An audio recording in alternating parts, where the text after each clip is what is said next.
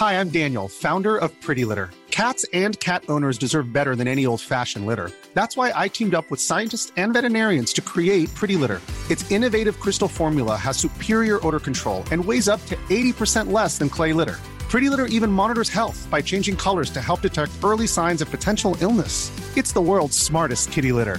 Go to prettylitter.com and use code ACAST for 20% off your first order and a free cat toy. Terms and conditions apply. See site for details. Spring is my favorite time to start a new workout routine. With the weather warming up, it feels easier to get into the rhythm of things. Whether you have 20 minutes or an hour for a Pilates class or outdoor guided walk, Peloton has everything you need to help you get going. Get a head start on summer with Peloton at onepeloton.com.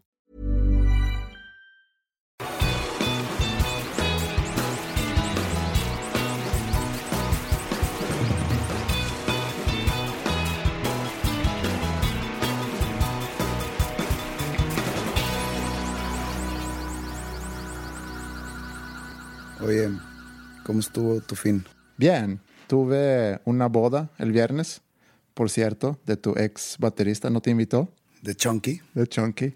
No, no tuve la- el placer de ser invitado. Sí, estuvo, estuvo muy bien. Digo, me enteré en el momento que estaba sucediendo la boda, que fue viernes, ¿no?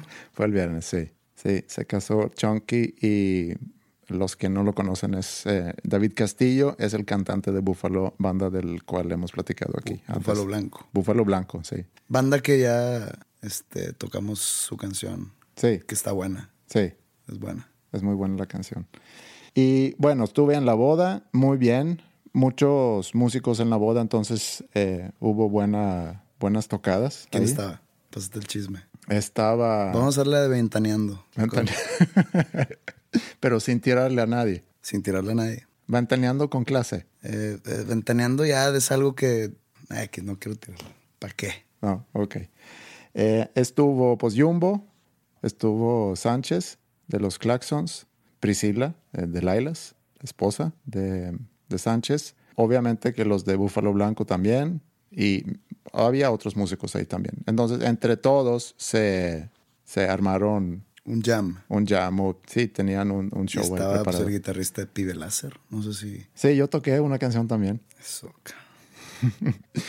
Muy padre. Estuvo muy bien y Te pusiste pedito. eh, me puse a bailar.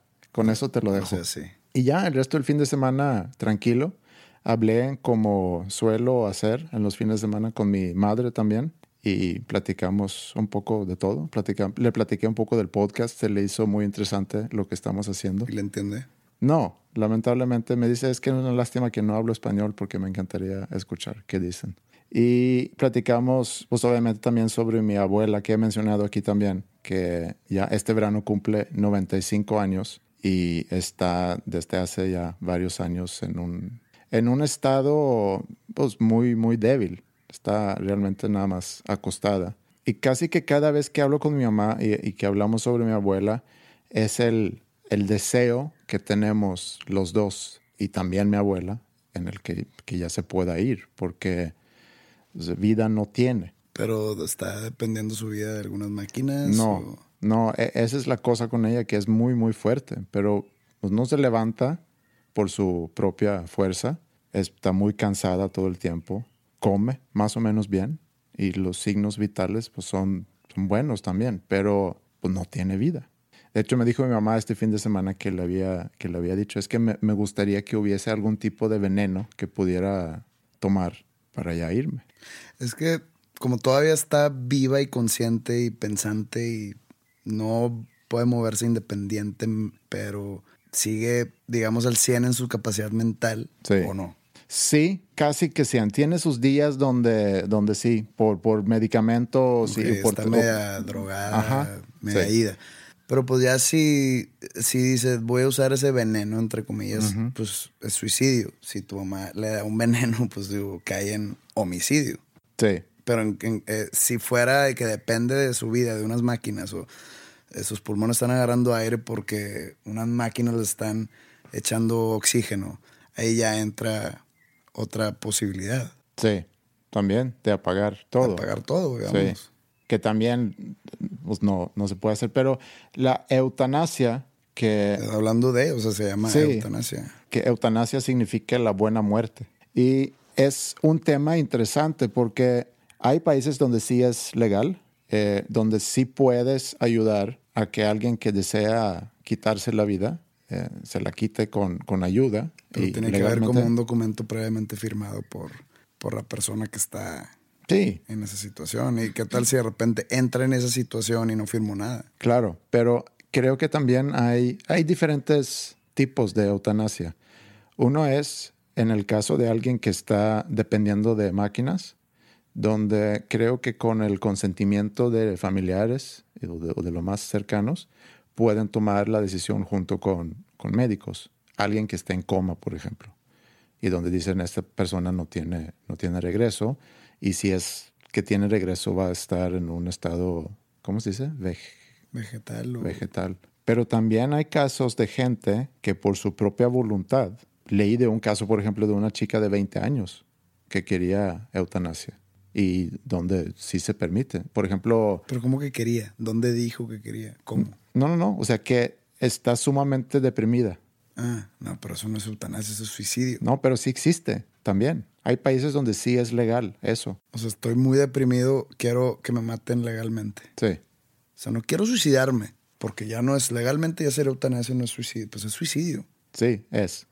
Pero es una manera de de que tú puedas hacer de tu muerte algo que no es tan brutal como un suicidio. Pues si está deprimida, no, no tiene ninguna enfermedad física. Porque yo sé que la depresión es una enfermedad, pero es una enfermedad mental. Sí.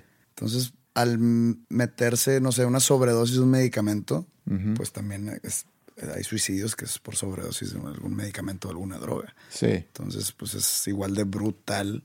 Pero pon tú, una persona que tiene una situación donde pues la vida no más no. Y, vive bajo una depresión muy, muy, muy fuerte.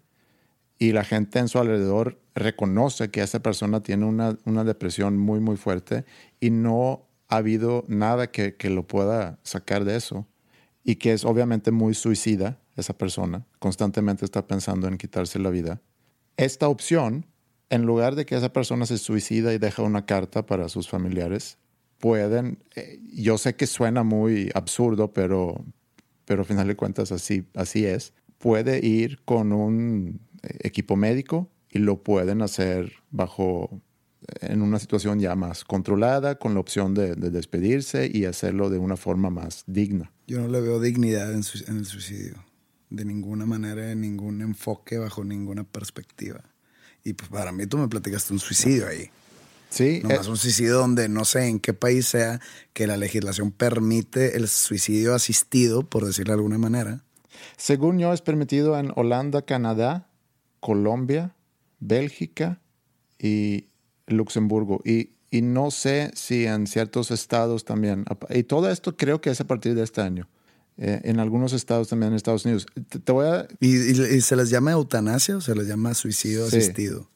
No, eutanasia humana. Eso creo que ya rompe con la definición original de la eutanasia. Sí, te digo que no estoy muy, muy, muy seguro de exactamente cómo funciona eso. Yo sabía de la eutanasia en el, en el sentido que alguien que esté ya en, cuidados paliativos, donde inclusive eh, independientemente, fuera de la eutanasia, lo que tú puedes hacer cuando alguien esté en estadio paliativo, que sabes que le queda dos semanas o le queda tres semanas de una enfermedad ya muy grave, lo que pueden hacer es más morfina, por ejemplo, y cortarle al alimento y esas cosas.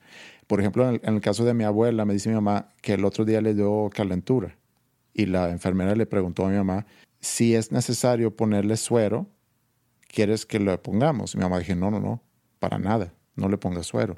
Y la enfermera dijo, sí, estoy, estoy muy de acuerdo, pero quería, quería checarlo. La cosa es con cuidados paliativos, es que quieres poner al paciente lo más cómodo posible en lo que le resta de su vida. Y lo que quieres ya en, en, un paciente que ya está sufriendo mucho, lo que quieren todos, el paciente, los familiares, el equipo médico, quieren que ya se muera esa persona, porque no tiene sentido tener a una persona sufriendo. Si pasa algo, una situación, por ejemplo, le da un paro cardíaco, no van a entrar con el, ¿cómo se llama? El defibrador o cómo se llama? Defibri- de- Defibrillate. No sé. Sí sé cuál dices. Sí. Bueno, alguien que nos mande por mail cómo se llama eso. Pero esa cosa que dices, eh, chuc, Sí, chuc, sí, chuc, Sí. ¡Pum! Exacto. Pues no vas a hacer eso en un paciente que, que le queda muy poco en su vida. Y aquí era un poco el- lo mismo, que si le da calentura y si va a necesitar suero, O sea, si tiene calentura es porque hay fiebre. Fiebre es consecuencia de una infección. Y una infección la atacas con antibióticos, no con suero. Ya se, si se deshidrata de más, no, el suero es para eso, sí, para evitar deshidrata- deshidratación y también el- el- por el suero le das antibióticos seguramente. Pero aquí el punto es, si es necesario de darle más medicina para mantenerla viva, ¿quieres que lo hagamos? Y la respuesta a eso es no. Y ese tipo de situaciones pues se presenta con más frecuencia, pero la eutanasia en sí es alguien que está, por ejemplo, mi abuela, en el estado de mi abuela, es, si fuera legal en Suecia, que creo que no lo es, es decirle al equipo médico, vamos a darle algo para que se duerma. Vamos a darle, no sé, no sé qué, qué das a una persona, si es una sobredosis de morfina o qué tipo de medicamentos o cosas le das a una persona para que se muera. Una cosa debe es, ser una sobredosis que no, que no cause dolor a la persona. Claro. Por ejemplo, como un lethal injection, hace cuenta. pero pues ahí no sé si haya algún tipo de stroke o que empiece a convulsionarse o... Según entiendo, primero le das un sedativo y luego le das un para que se duerma y luego le das algo para que le dé un paro cardíaco. Pero es doloroso. Pues sí, pero ya estás eh, inconsciente, se supone. Cuando, en Estados Unidos cuando usan eso, creo que e- es en ese orden. No sé si el, el que te duerma es antes o después de un, de un sedativo, que no sé si es un sedativo, pero luego, según yo, el, el último, lo último que le das a la persona Es el veneno. es para que se le pare el, el- corazón, Es bueno saberlo por si se ofrece. por si se ofrece. Sí. Pero es un tema, obviamente, que genera mucho debate y es un tema, a final de cuentas, moral. Moral legal. Moral legal, sí, porque puedes decir, bueno, y yo como ser humano no, no tengo, no tengo derecho de decidir sobre mi propia vida, porque el suicidio es algo ilegal, cosa que también está un poco No, pues no es porque, ilegal porque no es como, o sea, no hay a quien castigar. O sea, no es como que te prohíbo que te suicides. Digo, es moralmente, es moralmente incorrecto, pero pues es la decisión de una propia persona sobre su cuerpo y su vida. Sí. O sea, no puede llegar una ley a decir, no te puedes suicidar, que chinga, que me vas a castigar a mi fantasma o... no, o pero sí, cre- sí creo que es ilegal, más no sé cuál es la consecuencia. No, chance el, el suicidio asistido puede, podría ser ilegal. No es ilegal, es como homicidio, pues. Pero, ¿cómo el suicidio va a ser ilegal? Hay, hay un código penal que diga, está prohibido quitarte tu propia vida. No creo, pues, googlearlo, pero sería una desastrosa ley. sería una... Es muy difícil cumplir con un castigo. Pues no hay sanción. ¿A quién sancionas? Al psiquiatra por no haber hecho bien su jale, a los familiares por no darse cuenta. Bueno, lo que dice es que ha sido un crimen en, en- en varias partes del mundo, pero se ha descriminalizado en, en algunas sociedades orientales, occidentales, perdón, es que estoy traduciendo. Pero el acto es todavía estigmatizado y obviamente algo que no se promueve. Bla, bla, bla, bla. No, pues el que esté estigmatizado es muchísimo más diferente que esté, que esté legalizado o esté prohibido.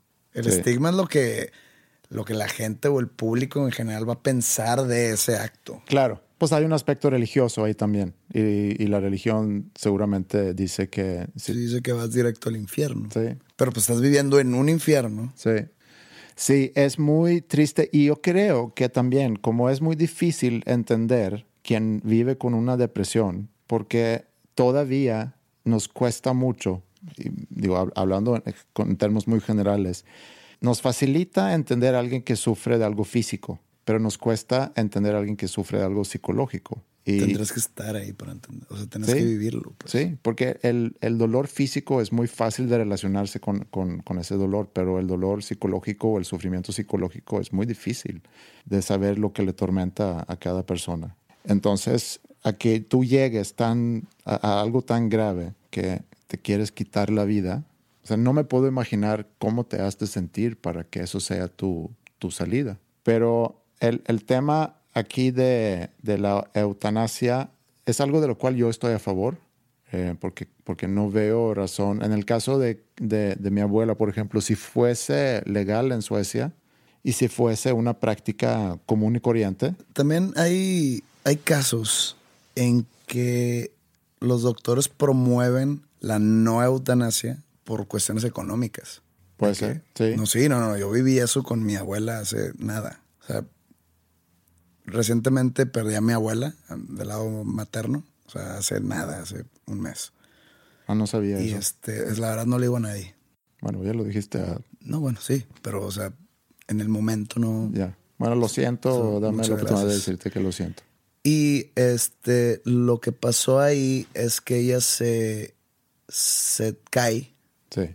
y se pega en la cabeza, pero no saben si, y luego le dio una embolia, pero no saben si la embolia le dio antes y se cayó ah. o, o, o, le dio a consecuencia del golpe, porque sí, se golpeó la cabeza muy fuerte. Entonces eso no se sabe o nunca se supo. Entonces estaba en el hospital en cuidados intensivos y tuvo muerte cerebral mm. y la tenían todavía viva yeah.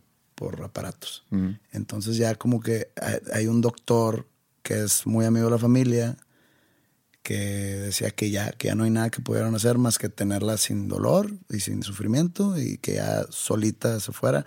Pero entonces... A ver, explícame una cosa ahí. Si tienes muerte cerebral. No sé cuál sea la razón para...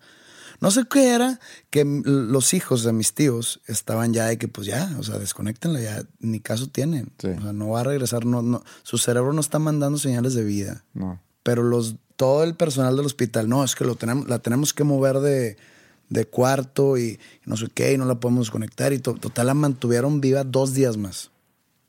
Y mis tíos estaban fúricos. Pues sí. De que, o sea, nada más lo están haciendo para que el seguro le siga pagando dos días más de... Es, entonces ya no sé qué entró un abogado o no sé cuánto y total ya. Y obviamente, digo, ya lo he dicho en, en, en otro episodio cuando se murió mi abuela paterna, sí.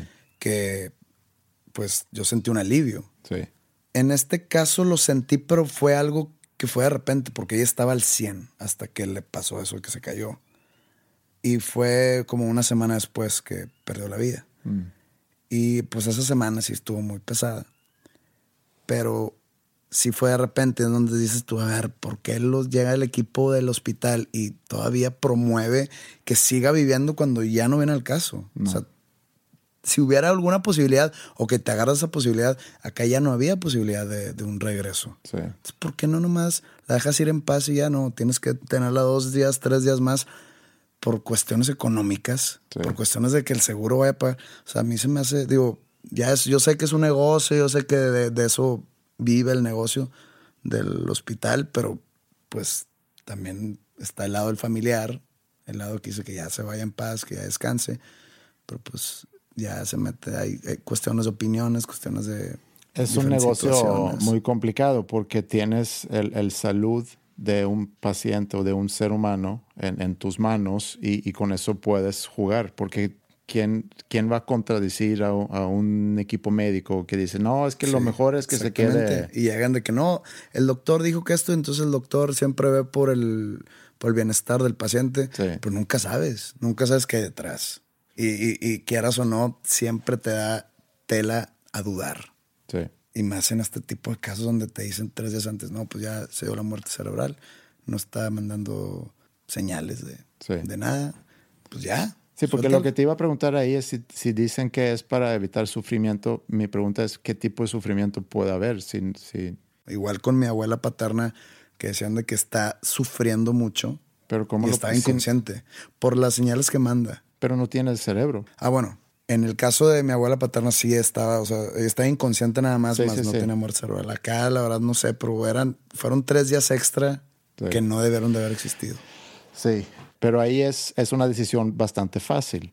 Eh, en el caso de mi abuela, ahí puedes decir, híjole, pues es que está cuerda todavía y siempre ha sido una persona muy cuerda, muy, muy estudiada, leía mucho y luego ya se fue perdiendo, esto es en los últimos años, perdiendo la vista y entonces ya no puede leer y escucha radio, pero también se cansa y pues no tiene vida y no tiene sentido seguir. Ella se quiere ir y a mí me preocupa mucho mi mamá, porque mi mamá está muy pegada a ella y, va con ella que casi que todos los días, y estamos hablando de casi ya cinco años, que ella ha sacrificado mucho. Por ejemplo, ella ha sacrificado eh, mucho venir aquí, por ejemplo, a visitarnos, a ver a sus nietas, a verme a mí, a ver a, Ingrid. Eh, hace casi que cuatro o cinco años que no ha venido. Obviamente que nos hemos visto, pero ella venía una o un par de veces al año y, no ha venido. Entonces, y no ha viajado, ha dejado cosas de trabajo y lo que me preocupa es que a ella físicamente le va a hacer un daño también. Entonces, en el momento que se va mi abuela, que mi mamá se ha mantenido fuerte por tantos años, que, que algo le vaya a pasar a ella. Y por lo mismo no, sí, no, no tiene sentido. Mi abuela está de acuerdo, mi mamá está de acuerdo y yo estoy seguro que los médicos que están ahí trabajando también están de acuerdo pero pues no puedes hacer nada. Tienes que esperar. Pues sí, porque si no, como te dije al principio, o sea suicidio o sería un tipo de homicidio. Sí. Por más que, con la, que sea con las mejores intenciones, la ley no ve grises, es blanco o negro. Sí. Y en el caso de alguien joven, ahí sí es, eh, ahí sí es otra cosa. O sea, si no estás en ese tipo de estado, puedes obviamente estar en un estado muy grave eh, siendo joven, a lo mejor por un accidente automovilístico o por lo que haya sido, pero que tú llegas por tu propia voluntad, entras a una clínica y dices que quiero quitarme la vida, pero quiero que ustedes me, me ayuden a hacerlo. Está cañón que eso sí. Yo la verdad todavía tengo mis dudas sobre si existe tal cosa. No creo, no, no veo ningún país, por más avanzados o desarrollados que estén de que, ah, sí, sí, pásale. Te va a atender el doctor González y este, ahí te va a decir tus opciones, si quieres inyección, si quieres pastillas. También pues, tenemos las pistolas con silenciadores para que nadie escuche. o sea, no, no veo posible eso. O sea, te van a mandar con alguien, algún psicólogo o psiquiatra para que te cambie tu perspectiva o te trate de ayudar o algo así. No, es, sería un suicidio asistido que eso sí ha de estar penado por la ley. Pues mira, saco aquí lo que dice sobre, sobre esto en Holanda. Y los requisitos que no hacen punible la práctica de la eutanasia en Holanda son los siguientes. Que la persona objeto de la eutanasia o, o auxilio al suicidio sea residente en Holanda. Que el médico esté convencido de que la petición es voluntaria, está bien meditada y expresa los deseos del enfermo o sea, que es plenamente capaz y se ha retirado en su voluntad. Eh, esta puede haber sido manifestada en un documento de voluntades anticipadas, que se constante un padecimiento insoportable y sin esperanza de mejora, que se haya informado al paciente de, de su situación y de las perspectivas de futuro, etcétera, etcétera, etcétera. Que la realización de la eutanasia o auxilio al suicidio se haga con el máximo cuidado y profesionalidad. O sea, Holanda. Holanda. Eso es en Holanda. Y, pero tiene que ser holandés, dice ahí. Sí. O sea, si llega un Eric Martínez, lo siento, para atrás. pero si llegara un Eric Van Norsten, chingón. Adelante. Adelante.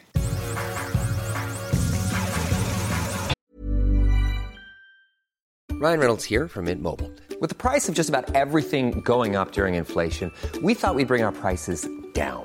So to help us, we brought in a reverse auctioneer, which is apparently a thing. Mint Mobile unlimited premium wireless. Ready to get 30, 30, bit to get 30, bit to get 20, 20, 20, bit to get 20, 20, bit to get 15, 15, 15, 15 just 15 bucks a month. So, Give it a try at mintmobile.com/switch. slash $45 up front for 3 months plus taxes and fees. Promo rate for new customers for limited time. Unlimited more than 40 gigabytes per month slows. Full terms at mintmobile.com. I'm Sandra, and I'm just the professional your small business was looking for, but you didn't hire me because you didn't use LinkedIn Jobs. LinkedIn has professionals you can't find anywhere else, including those who aren't actively looking for a new job but might be open to the perfect role, like me. In a given month, over 70% of LinkedIn users don't visit other leading job sites. So if you're not looking on LinkedIn, you'll miss out on great candidates like Sandra. Start hiring professionals like a professional. Post your free job on linkedin.com/people today.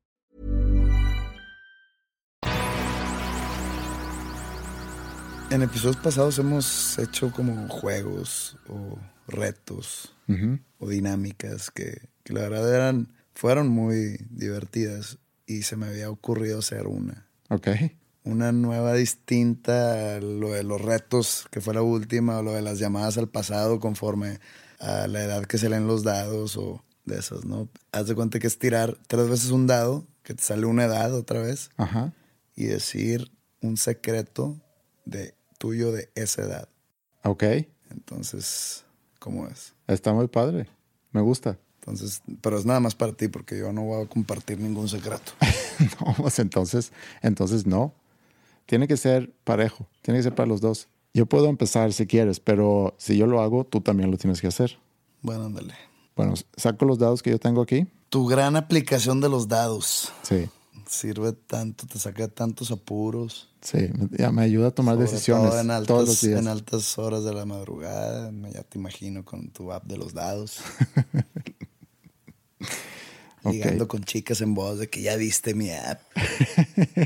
Tengo unos dados en mi celular, nena. Bueno, va.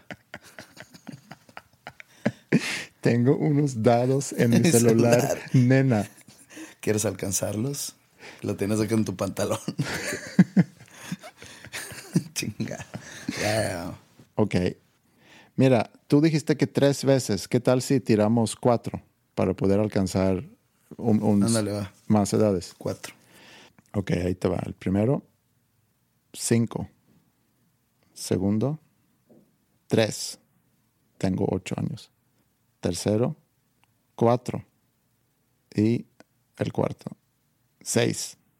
Tengo 18. Tengo 18 años. Ok. El año es entonces 1991. Tú tenías 11 años. Tenía 10. 10. Bueno, cumplí 11 ese año, pero Sí. ya a finales. Sí, yo, yo ya cumplí 18 en abril ese año. Ah, en ese año, en ese año fumé marihuana por primera vez. Ok. Interesante. Habíamos hecho un viaje de verano a una parte más al sur de, de Suecia, varios amigos, que era un lugar donde mucha gente iba en verano, como que mucha fiesta en esa, en esa ciudad donde se juega el Swedish Open de tenis cada mes de julio. Y alrededor de, de ese torneo hay mucha fiesta. Y ¿Es importante? el torneo no, no es tan importante porque, por ejemplo, no van jugadores como Nadal o, o Federer o- Federer o este, ¿cómo se? Novak. Novak Djokovic. O Djokovic. Djokovic. Sí, no, no van ellos. Entonces no están, pero alrededor de este torneo Buen nombre, Novak. Novak, sí, Se me hace un buen nombre. Sí. No voy a hacer que voy a tener un hijo Novak. Novak. No queda. Novak Madero. No va. Bueno. es que de repente te topas un Brian Martínez de que neta, güey. Sí, no, no combina también. No combina. No. Novak Madero No, tampoco. mm, no está tan mal. ¿Tú crees? Tómalo como consideración. Va, lo voy a anotar en mi lista de posibles. Sí. Y un- una noche ahí, eh, pues estuvimos en la playa porque esa es pegado al mar. Estuvimos en la playa, habíamos tenido una muy buena fiesta toda la noche y alguien saca un poco de, de marihuana y yo nunca había probado. Te pusiste nerviosillo. Y, y, fumar. Y me ac- acuerdo muy bien que agarramos una, una lata de coca y usamos la lata como para device o para como herramienta para fumarnos esa droga ilegal en aquel Alguna entonces. vez en yo, pero con una lata de Red Bull. Sí. Se me hizo bien callejero. Sí, este es sí, muy callejero, la verdad. Fumé y fue una, no voy a mentir, fue una, una experiencia muy, muy, muy divertida. ¿Sí? Sí, la primera vez. He vuelto a, a probarlo y la última vez no me acuerdo hace cuántos años fue, pero las últimas veces que lo probé como, como que no me cayó bien ninguna vez y, y ya, y por lo mismo ya llevo muchos años de que no, que no lo he probado otra vez. Pero me acuerdo esa primera vez a los 18 que sí fue muy divertido. Yo soy muy mal fumador de mota.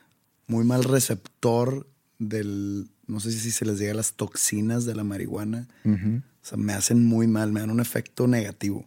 Ok. O sea, yo te puedo platicar de la última vez que fumé. Se puede decir que no fumo marihuana. O sea, la última vez que lo hice fue, creo que hace unos dos años. pero muy mal. O sea, se cuenta, me acaba, estaba en Playa del Carmen, estaba en una despedida de soltero, un amigo mío.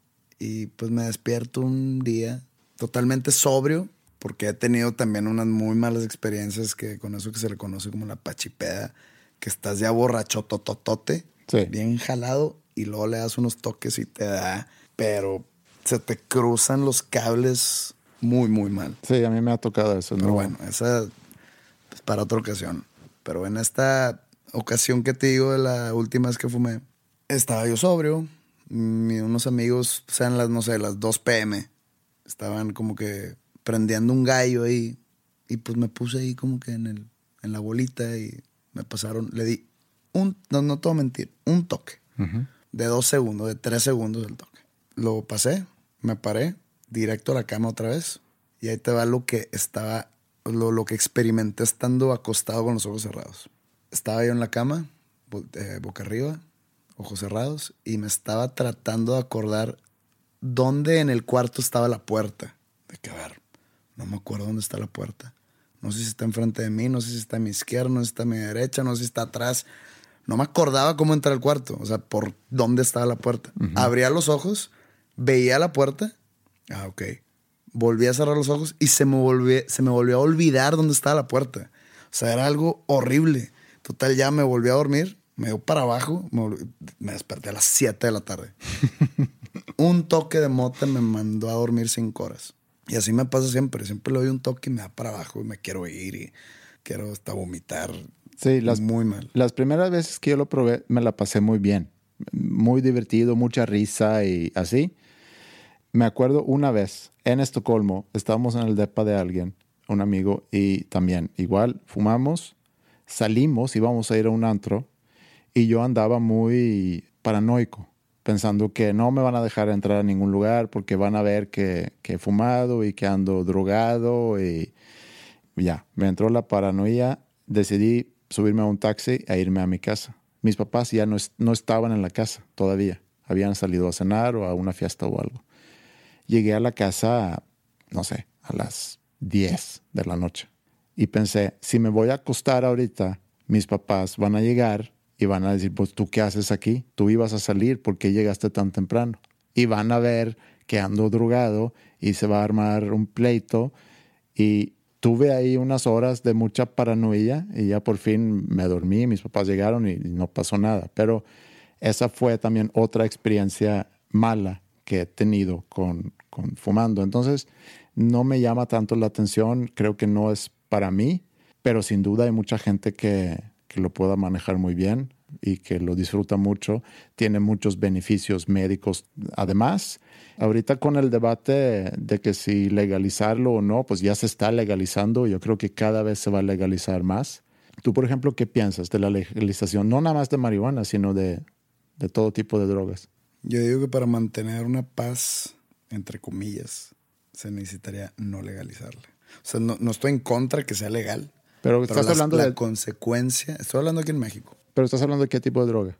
¿De marihuana, o.? Marihuana o la que sea. En estos últimos años que vivimos en México, sobre todo la inseguridad, mm. porque hubo una administración presidencial en México que su bandera era la guerra contra el narco y hubo demasiada violencia, demasiadas muertes. Había una guerra civil, se podría decir. Y ya no era narcos contra narcos, sino eran narcos contra la militar o el gobierno mexicano. Y muchos civiles de por medio. Mm. Entonces le hacen difícil al narco la distribución de droga o la venta de las mismas y empiezan a buscar otros nichos de negocio, ya sea la extorsión, los secuestros, el pago de piso, el cobro de piso, todo eso que fue lo que envolvió al país en esos años, año 2007, 2008, 2009, que terminó hace realmente poco. Entonces yo creo que si le quitas esa, ese negocio a los narcos, mm. van a empezar a buscar por otros lados. Y es donde van a empezar los secuestros para pedir rescate y como quiera asesinar al secuestrado. Van a empezar a cobrar piso en las tiendas chiquitas, en las tiendas grandes. Los ranchos y los ejidos van a ser arrebatados o expropiados mm. por el narcotráfico, va a reinar el terror en las calles. ¿Por qué? Porque le quitaste ya a la delincuencia organizada su, su máximo fuente de ingresos. Sí, pero yo digo que lo hagan legal y que estos carteles se hagan como un negocio se ya hagan- legal, sí, pero pues es y que, que pagan impuestos. Sí. pero es que es la belleza de todo, que es del- de lo ilegal, que no pagas impuestos. Todo es ingreso, todo, el 100%. Sí, pero imagínate poder operar totalmente legal sin tener que esconderte. Habría demasiada competencia. Entonces ya por, con las competencias... O sea, parte de- del narco es la competencia y que puedes ir a matar al otro y sigues haciendo algo ilegal. Entonces imagínate, ya haciendo una actividad legal. Y para eliminar la competencia, aquí no va a ser de que, oye, pues hay que bajarle el precio porque este güey subió el precio acá y todo lo de la, la competencia económica, ahora vas, ya le vas a quitar también el, pues ve a matar al otro. Sí, pero ¿qué pasó, por ejemplo, en, en, en Estados Unidos con, durante la prohibición Del alcohol. del alcohol? Que obviamente había un chorro de contrabando de gente que seguramente antes de la prohibición estaban distribuyendo whisky, que creo que era la, la cosa en aquel entonces. Seguramente era otro tipo de alcohol, pero por alguna razón se relaciona mucho con el whisky. No sé si era nada más el whisky o si era cualquier No tipo de alcohol. enterado. Alcohol, creo que era bebidas embriagantes. No sé si la cerveza está incluida ahí, pero Sí, no sé, fíjate. Quiero pensar que cuando ya se termina ese periodo de prohibición, estos que ya habían construido infraestructura de distribución, etcétera, pues seguramente seguían Pero vendiendo. el- la cuestión sería de cómo comparar el poder que tenían esas organizaciones a las de ahorita. O sea, las de ahorita, no sé cuánto poder tenían esas organizaciones de, de contrabando tipo Al Capone y esos que, que se hicieron famosos por toda esa prohibición. Sí, más no se O sea, compara. eran mafias. Sí. Más no sé si tengan el mismo poder. que- No, pues no se compara con lo de hoy. No se Entonces, compara. Yo creo que por ahí va la respuesta. Pero en la semana pasada platicamos sobre el documental de Michael Moore. Y uno de los países que visita es Portugal, donde desde hace, ya creo que 15 años, legalizaron todas las drogas. Todas las drogas. ¿Así? Sí. Y es interesante ver cuáles han sido los resultados o las consecuencias de eso. Tengo entendido que ni ha cambiado mucho en el caso de, en el sentido del uso de las drogas, pero como a contrario a, a lo que mucha gente pudiera pensar es que si legalizas todo, más gente va a empezar a consumir. Pero es que ya es decisión de cada quien. Sí. O sea, es como el cigarro. El cigarro es legal y el cigarro te mata. Sí. Pues ya, o sea, en cuestión ya personal, si se decide hacer legal las drogas en México, pues ya cada quien le va a pegar a su gusto y a su criterio de discreción. Sí. Y si te mueres de una sobredosis, pues tú de pendejo. Pero imagina en Holanda, que, que es la mota, que es conocido mundialmente que en Holanda, no sé si aparte de la marihuana, pero Sí. la marihuana es legal y vendida en las, todas las esquinas, en todos los, hay hasta coffee shops, Sí. donde pues tu cafecito con tu gallito, ¿no? Atrae turismo eso. Sí. O Pero sea- ahorita también en, en Colorado, bueno, varios estados en Bueno, es que en Unidos. Colorado es más te- como que tener una porción pequeña, un gramaje chico, es lo legal. No sé si puedes ir en Colorado a un restaurante y te- al lado de los pósters de que pues la marihuana. Bueno, en México también, creo que ya puedes portar 18 gramos sin que te pase algo. ¿No es nada más médico? No, O sea, no, no, creo. No, no es si padeces algo que necesitas. No No creo. sé, como, como no soy usuario, no estoy, Sí. no estoy tan enterado. Creo que como con el alcohol, con información puedes ayudar a, a- a controlar, a final de cuentas, si en, mi caso, mis hijas, yo tengo que platicar con ellas sobre el uso del alcohol, porque ellas van a estar en situaciones pronto donde, donde se les va a ofrecer alcohol. Y lo único que les puedo enseñar es beber alcohol con responsabilidad.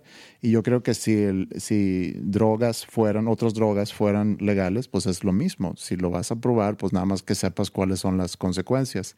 Bueno, regresando al caso de Portugal, lo que sí les ha ayudado mucho es eh, con la transmisión de HIV o VIH, que tenían un grave problema con eso en, en Portugal. Y, y con ese programa de legalizarlo, lo cual también li- libera muchos recursos para el gobierno de, dos- de no tener que estar atrás de gente y, y- y dedicarle muchas horas de... No, ya me imagino los impuestos que entran en las drogas. Pues no creo, porque también el, ten- el ponerle mucho impuesto a las drogas también fomenta que exista un mercado negro. Y ya como que vuelves al mismo problema. pero otro tipo de problema. Es como el sello en las botellas, digamos. Sí. Digo, hay contrabando de botellas. Si te vas a la pulga, encuentras botellas sin sello de Hacienda Sí. y te sale un poco más barata.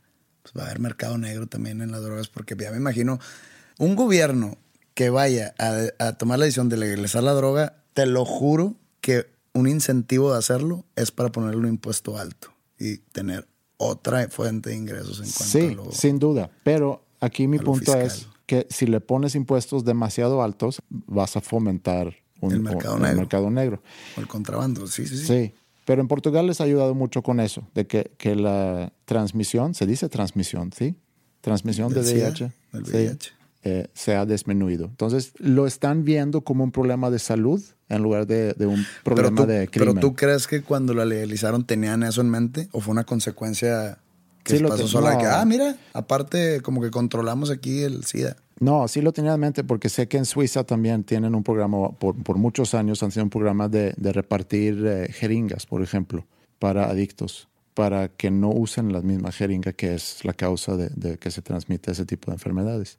Pero es muy interesante el tema porque si tú ves Estados Unidos como ejemplo, donde se dedica recursos enormes a combatir eh, las drogas y donde por alguna razón se volvió un tema moral en lugar de un tema de salud y donde metes la legalidad o la ilegalidad, eh, porque también se comenta eso en la película de Michael Moore, y agrégale a eso el hecho que muchos eh, cárceles en Estados Unidos son privados y entre más prisioneros tienen, pues más negocio para la cárcel.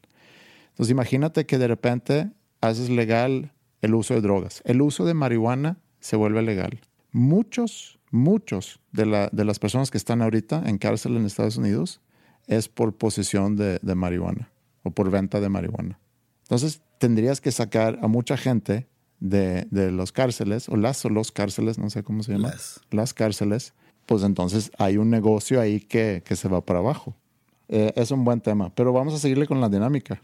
Te toca, va. toca Digo, nomás para cerrar, donde Estados Unidos también legalicen toda la droga, nos vamos a meter en un problema de seguridad aquí en México porque la gran mayoría de, de la venta de los cárteles es la, la, Claro. la exportación de ella a. Estados Unidos. Sí, yo creo que para las drogas pesadas, como dicen, eh, hablando de heroína, cocaína, etcétera, creo que va a ser un proceso muy, muy largo y, y quizá nunca se va a legalizar. Yo no, creo porque que la ya son marihuana. químicos procesados. Sí, pero creo que la marihuana ya va en camino. Hay muchos pros y contras. Definitivamente sí es un tema para debatirse. Sí, pero quiero escuchar algo revelador tuyo. Le puedes tirar. No, tú tíralo, tú eres el del app. Ok, yo tiro. Ahí va. Cinco. Tres. Uno. Tienes nueve. Cuatro. Tienes trece años. Trece años. Puberto. ¿En qué año estamos? En 90 y- 94. 94. Último tercio del 93 y la gran parte del 94. 90 fue el día, bueno, yo cumplí 13 años, estaba viviendo en Edgerton, Wisconsin. Ujú. Regreso a México a los 13 años.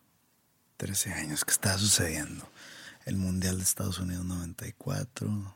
94, el, el, el año que yo digo que es el mejor en la historia de la música. Ah, ya me Sí. acordé, ya, ya te voy a decir. Bueno, eso es un poco penoso. Fue cuando me masturbé por primera vez. Y me acordé y todo porque me, me acordé. Ese año salieron grandes discos, el 94. El azul de Weezer, el Dookie de Green Day. Ya hemos comentado de ese año antes, de Sí. hecho. Sí. Y salió el Smash de The Offspring, uno de mis discos favoritos de toda la vida. Y pues yo me hice muy fan de The Offspring. Imagínate un adolescente que no conocía la masturbación por el mundo. No sé por qué, no sé si, si sea muy tarde o, o temprano, no, no, no No, yo creo que, no, yo creo que coincide más o menos con mi primera vez de, Bueno, que, de que eso los- también. que- que nuestros escuchas nos digan, no, no sé si a los 13 años esté ahí. Como, No, yo creo que es más o menos normal a esa edad. Ok. Y me acuerdo que pues yo tenía puesta una camisa que me gustaba mucho de The Offspring. Por el frente había, decía The Offspring, Yo nunca he escuchado Offspring sencillos, que veía los videos en MTV nada más. Self-Esteem, Sí, You Gotta Keep Them Separated, sí. so Come Out Pero and Play. era alguien en esa banda, te- ¿es cierto eso o no? Que alguien en esa banda era muy, muy, era un muy académico, era, tenía un doctorado. Sí, el guitarrista. El guitarrista. Sí. ¿Doctorado en qué? No me acuerdo, algo de física, de astrología o algo así, pero sí, sí, sí. Pero creo que tuvo más éxito como punk rocker. Yo creo que sí. Pero bueno, el caso es que me acuerdo que tenía esa camisa porque cuando sucedió esto, pues como que te empiezas a tocar y empiezas como que a sentir raro. Raro padre, raro bueno. Y pues de repente llega el momento de, y tú dices, "Eh, cabrón, ¿qué es este pedo? Y empiezas a sentir cosas y, y, pues salen, la eyaculación, como se le conoce. Y cayó en mi camisa. Entonces dije, ¿qué es esto? Yo no tenía idea. Pero ¿a poco nadie te había platicado? No, porque hace cuenta que pues yo no veía el porno que hoy tienes alcance a. No, no, pero... Era muy difícil. Pero entre amigos no se había platicado Pues de no, eso. pues estábamos muy chiquitos para eso, creo. Entonces, pues nada más veías de que los pósters de Jenny McCarthy sin ropa, de que, ah, o de que Pamela Anderson. Entonces, esa camisa obviamente la tiré y me dolió porque sí me gustaba mucho la camisa, la tiré porque según yo ya estaba ya manchada, ya no, no se iba a quitar. y aparte, recuerdo el sentimiento que tuve de que ya nada va a ser igual. Acabo de cruzar una línea que ya no hay vuelta atrás. O Descubriste... sea, fue un antes y un después. Y no sé por qué el después me sentía como que oscuro, como sucio, como que ya, mi- ya, ya soy de, esa, de esas personas. Ya soy de los masturbadores.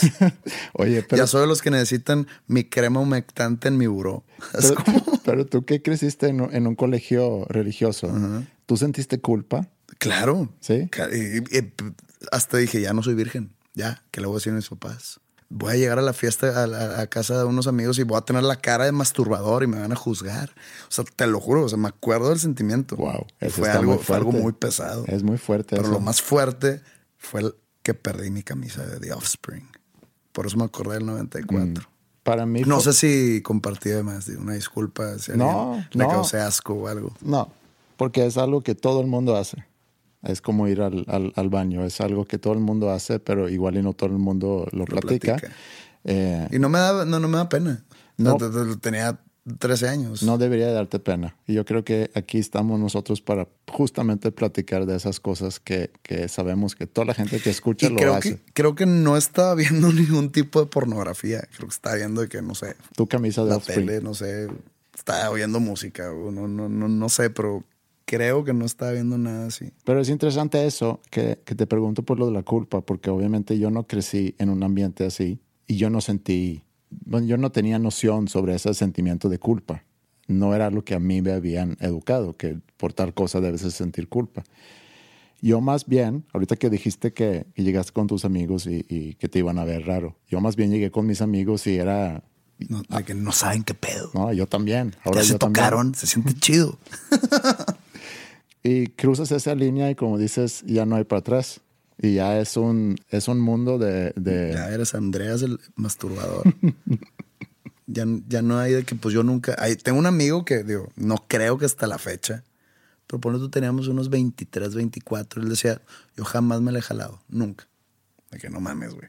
Nunca jamás. Tendría que preguntarle la próxima vez que lo vea si sigue con ese estilo de vida. Sí, y, nos puedes compartir aquí, porque se me hace que es un caso... Yo creo que es un caso que no es verdad, pero él defendía. Sí. Te, te estoy diciendo, tenemos 25 años y él defendía todavía. Yo jamás lo he hecho. Le doy con los dados. Tiro tres. Tres otra vez. Cinco. Y uno. Tengo 12. 12 años. 1985. ¿Sabes que a los 12 años era muy deportista a esa edad? Jugaba fútbol, pero la temporada en Suecia es, empezamos más o menos en marzo y terminamos en octubre, más o menos. Y en verano es vacaciones, no en verano pues no jugamos. En verano jugaba golf, mucho golf. Y la temporada de golf también es muy corta, es realmente de mayo a agosto, septiembre. Y en invierno jugaba hockey. Y de esos tres deportes, mi mejor deporte por mucho era el golf. Realmente era, a, a- a mis 12 años, era prometedor en golf. Practicaba todo el verano, jugaba torneos, eh, jugaba campeonatos eh, estatales y nunca llegué a jugar campeonato nacional, pero, pero estatal sí. Ese era yo con el tenis ¿Sí? de niño. Pero me salí porque tontamente se me hacía deporte de mujeres. Yo también jugaba tenis, pero nunca fui muy bueno en, en tenis. Pero así más organizado jugué esos tres deportes y golf era mi, mi gran deporte. Entonces, pues sí, eso fue en el 85 eh, no es, digo, como tú compartiste ahorita, no es algo, Sí, no, es- no, no estuvo tan padre tu, no. tu historia. Pero eh, ese verano me acuerdo que fui a un campamento y está relacionado de alguna forma con lo que dijiste tú. Y también eh, nos da una pista a que yo probablemente también tenía 13 años cuando me masturbé por primera vez. Porque tenía 12, fui a un campamento de hockey ese verano. Iba a estar dos semanas en ese campamento y llegué, no conocía a nadie. Eh, y como también hemos comentado aquí sobre nuestro aspecto físico de, de- de más jóvenes, yo era gordito. Y me acuerdo que se burlaban. Yo no te creo. Entonces, de tarea tienes que subir una foto tú gordito. Pues es que gordito... No, gordito a tu manera. ok, sí. Sí, porque no, la verdad, o sea, yo era, yo estaba llenito, Bueno, pero no llegaba gordo. no, no, yo a lo mejor era llenito también, pero comparado con todos mis amigos que eran flacos o con complexión, ¿cómo se Sí, dice? complexión delgada. complexión delgada o normal. Bueno, entre comillas normal, porque aquí es normal. Pero bueno, yo era llenito. Llegué a ese campo y se burlaban de mí, me acuerdo, porque era gordito y porque no tenía, ¿cómo se dice? Pelo puber, Púbico, púbico. a los 12. Sí. Creo que yo tampoco. Pero había quienes sí, y entonces Y te presumían, mira, se burlaba, me acuerdo, en, las regaderas de que gordito y con "Mm, no tienes pelos y ya. Y me sentía muy mal y me acuerdo que casi cada noche lloraba antes de, de dormirme y extrañaba mucho mi quiero casa. pelo púbico. Más bien, quiero ir a mi casa. Eso era. El pelo público como que no me importaba tanto. Ok. Ot- ah, otra cosa. En el 85 salió una gran canción que me acuerdo que me gustaba muchísimo, que es We Are the World. USA for Africa. Gran canción, sí. Sí, Michael Jackson, Michael Jackson. Igual y podemos terminar con esa canción. ándale. Michael Jackson, Quincy Jones y Lionel Richie, creo que son los que compusieron esa canción. Y lo que me llama hoy en día la atención con esa canción, que cosa que no, obviamente reflexionaba sobre eso, porque en aquel entonces eran los grandes artistas del momento. Prince no sale en ese video, ¿verdad? Mm, No sé. Se me hace que Me no. acuerdo, mi parte favorita era la de Bruce Springsteen. Sale Bruce Springsteen. Sale Bruce Springsteen. Sale, obviamente, Michael Jackson, Paul Simon, eh, Stevie Wonder. Stevie Wonder, Ray Charles, Madonna, Madonna. Madonna no sale. ¿no? No. Cindy Lauper Cindy Lauper, Cindy Lauper. sale. Es, yo creo que es la primera que reco- reconoces Sí. la voz. Y a Bruce Springsteen. Sí. Michael Jackson eh, canta como que muy suavecito, ¿no? En la Huey Lewis. Huey Lewis. Pero salen leyendas de la música Y todos juntos. que hoy en día se consideran como leyendas. Que yo creo que quién, no sé quiénes tendrías que juntar hoy en día. Whitney Houston también sale.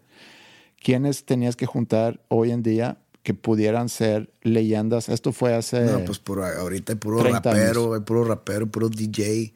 Sí, un We Are the World con David Guetta y con Kanye West. La verdad, no se me antojaría tanto. Y tampoco creo que van a ser considerados leyendas en 30 años. Hace poco hicieron uno, un reencuentro, no un reencuentro, sino una re, un refrito. Hicieron un refrito de la canción con hace como cinco años, creo. Pero no, no me acuerdo quién estaba y no tuvo tanto auge. No, No le, como que no le hicieron tanto rollo. No. No, me acuerdo ni quién estaba. yo creo que estaba, este- estaba Bono, no, no sé si estaba Chris Martin. Sí, no, tampoco me acuerdo mucho de eso. ¿Quién estaría ahorita? Chris Martin, sin duda. Chris Martin, Bono seguramente también.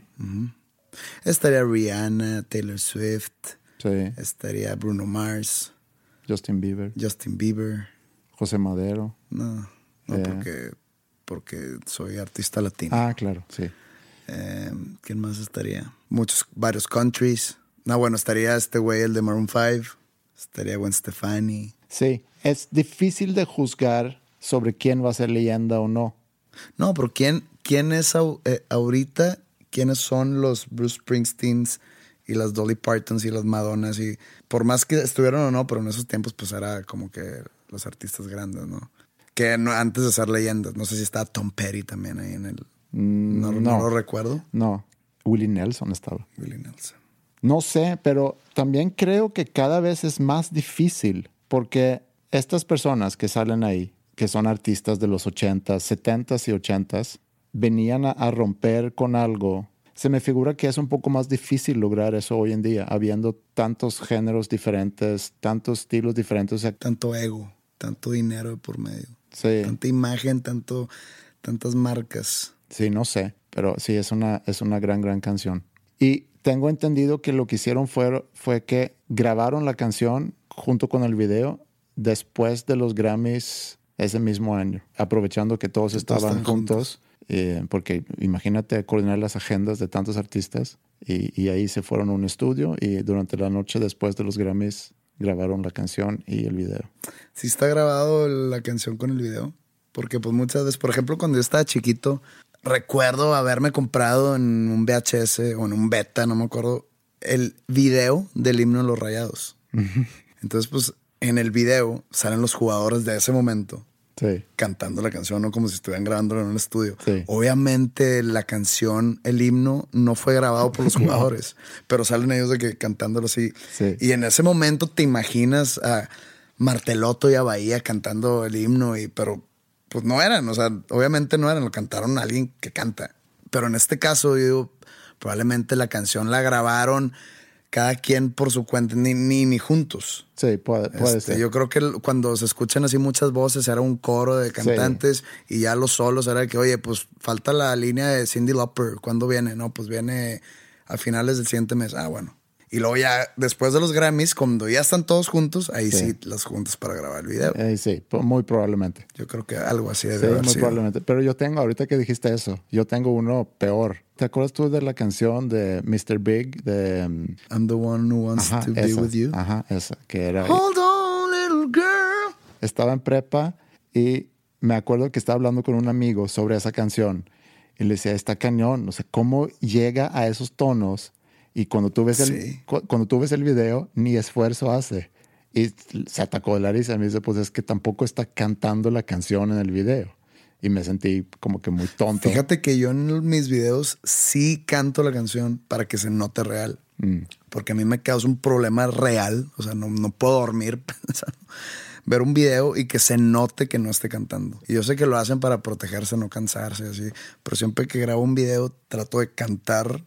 como canta en la grabación. Voy a decir algo y no quiero que nadie se insulte ni nadie piense, pero debe, debe de haber gente que piensa que el video está haciéndose tocado en vivo. Bueno, el video, cuando ves a un artista, No creo que En alguien un- piense eso. no sé. No, yo creo que sobra decir eso. Estás insultando al público. No, nomás estoy tratando de aclarar algo por si alguien piensa que cuando está pasando un video, sobre todo cuando hay un, cuando está la banda tocando en el video. Ajá. El playback, el como le llaman. La parte debe playback de del haber, video. debe de haber gente que piensa que realmente se está grabando el video y que están tocando de verdad. Bueno, todo eso no, no está sucediendo. El, el- el grupo está haciendo un tipo de playback. Entonces yo en mis playbacks trato de cantar de verdad para que se noten, o sea, en mi cuello las venas o, o la garganta así haciendo este, fuerza para que se note que sí estoy cantando. Sí.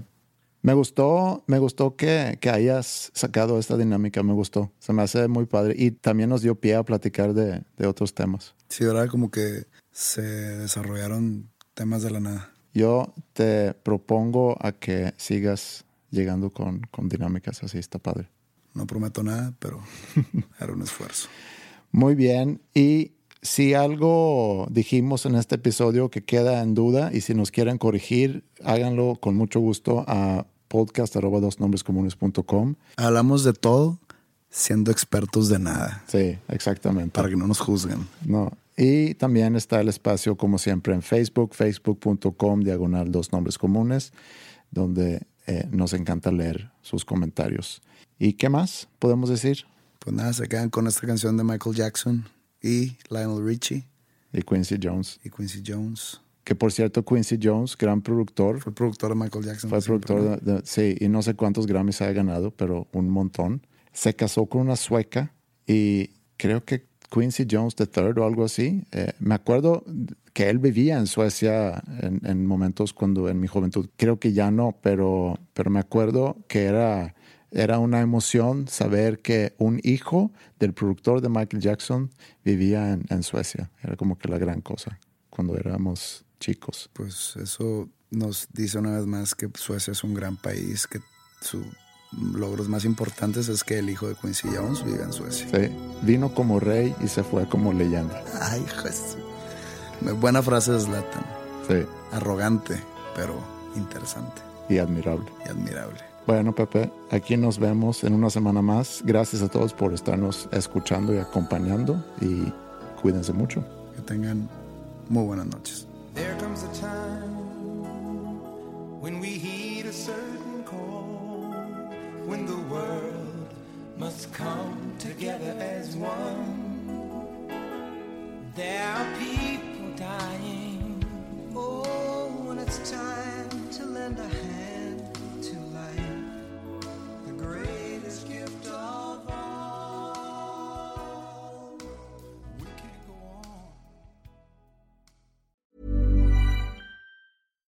Deserves the best, and there's no better place to shop for Mother's Day than Whole Foods Market. They're your destination for unbeatable savings, from premium gifts to show-stopping flowers and irresistible desserts. Start by saving 33% with Prime on all body care and candles. Then get a 15-stem bunch of tulips for just $9.99 each with Prime. Round out Mom's menu with festive rosé, irresistible berry chantilly cake, and more special treats. Come celebrate Mother's Day at Whole Foods Market. Hey, it's Paige DeSorbo from Giggly Squad. High quality fashion without the price tag. Say hello to Quince. I'm snagging high-end essentials like cozy cashmere sweaters, sleek leather jackets, fine jewelry, and so much more. With Quince being 50 to 80% less than similar brands. And they partner with factories that prioritize safe, ethical, and responsible manufacturing. I love that. Luxury quality within reach. Go to quince.com slash style to get free shipping and 365 day returns on your next order. Quince.com slash style.